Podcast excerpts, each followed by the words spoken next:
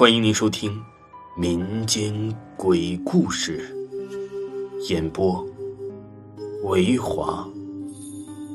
如果您喜欢维华讲的民间鬼故事，那您就不要吝啬您的小手，点个赞，关注一下再走吧。精彩继续。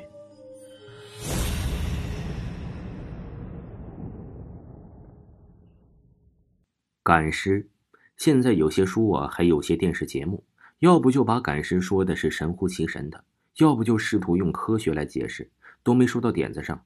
尤其是那个科学来解释的，解释不了就说是迷信，是伪科学。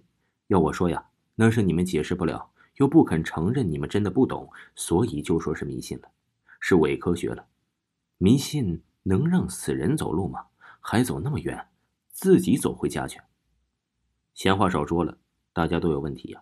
赶尸这个东西，我从来没有见过，但从小就听过这一类的东西。有当闲话说的，有来吓唬小孩的，也有正儿八经告诉我的。我把他们都归列到这里来哈。小时候呢，一到夏天就搬个懒床，一种竹子编的床，躺上面没蚊子，什么虫子都没有。据外婆说呀，是露了骨的，虫子不敢来。躺上面听外婆讲一些她小时候啊寨子里的事情。外婆大约是二十五岁左右离开了寨子，因为外公啊去了另外一个县，是个苗族自治县，但比寨子呀要开放的多了。现在变成一个小城了。有一次我问外婆：“什么是赶尸啊？死人为什么会走路呢？为什么会听到前面那个人呢？”外婆当时说：“小孩啊，别乱问。”我就越觉越好奇。到底是什么样的事情？小孩还不能问呢。于是啊，我就隔三差五就要旁敲侧击问了外婆这个问题。可一直到了我的十多岁了，外婆都还是那句话：“小孩别乱问。”有时候啊，还会加上句：“小孩瞎嚷嚷啥？到时候啊，让师傅抓去练练你的油。”师傅是苗人对赶尸人的称呼，通常啊都是由古苗的人担当。大家应该都听过。由此可见。赶尸应该也是一种蛊术。后来呀，到我读高中了，我就到处翻这方面的资料。那个时候啊，各方面都还不是很热衷于这个话题，互联网也不普通，所以能找到的资料很少，无非就是一些什么关于迷信之类的解释。于是有一次吃晚饭的时候，我又和外婆提起了这个话题，而且还说，我觉得呀，赶尸这件事情是无稽之谈，没有可能存在的，也许就是一个神话。要不怎么解释？人都死了，还走那么远呢？不会臭吗？不会腐烂吗？太不科学了！看来呀，我也受了科学的影响，读了点毛毛书，总觉得自己什么都懂，什么都要往科学上靠。外婆瞪我一眼：“你知道啥呀？你太婆跟我说这些事儿的时候，你还不知道啊？搁那吃糖呢。”我是说我不知道啊，你也不告诉我，那我就只能永远不知道了。外婆笑着。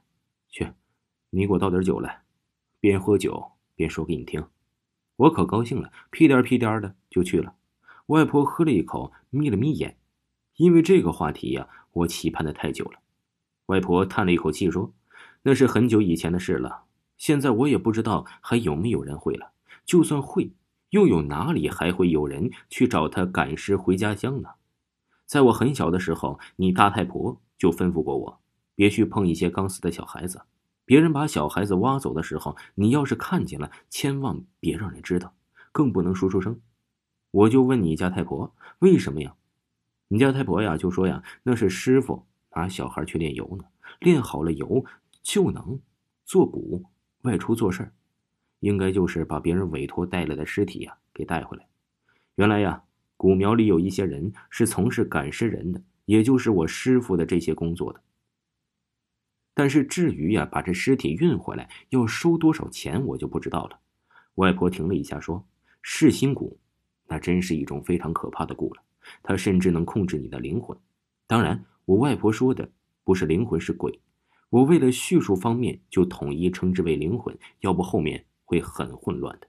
让你受它摆布，或者呀，就干脆让你变成个活死人。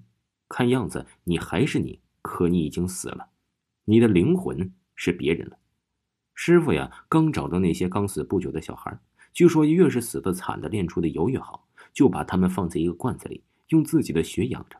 等到下一个风花雪月的时候，意思就是不能马上用，要等到我第二个月，而且还得是月圆拿出来，直立着绑在法坛前面，开始用各式的蛊虫喂它。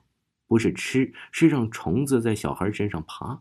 等到蛊虫死掉之后，不是真正的死了，就是变色了，没有毒了，就像是能量放完了之后啊，开始用一个类似于油灯一样的东西烤小孩的下巴。当然，油灯里的那些油自然也有尸油。一边烤一边念咒，还不停的往小孩嘴里塞一些蛊虫进去。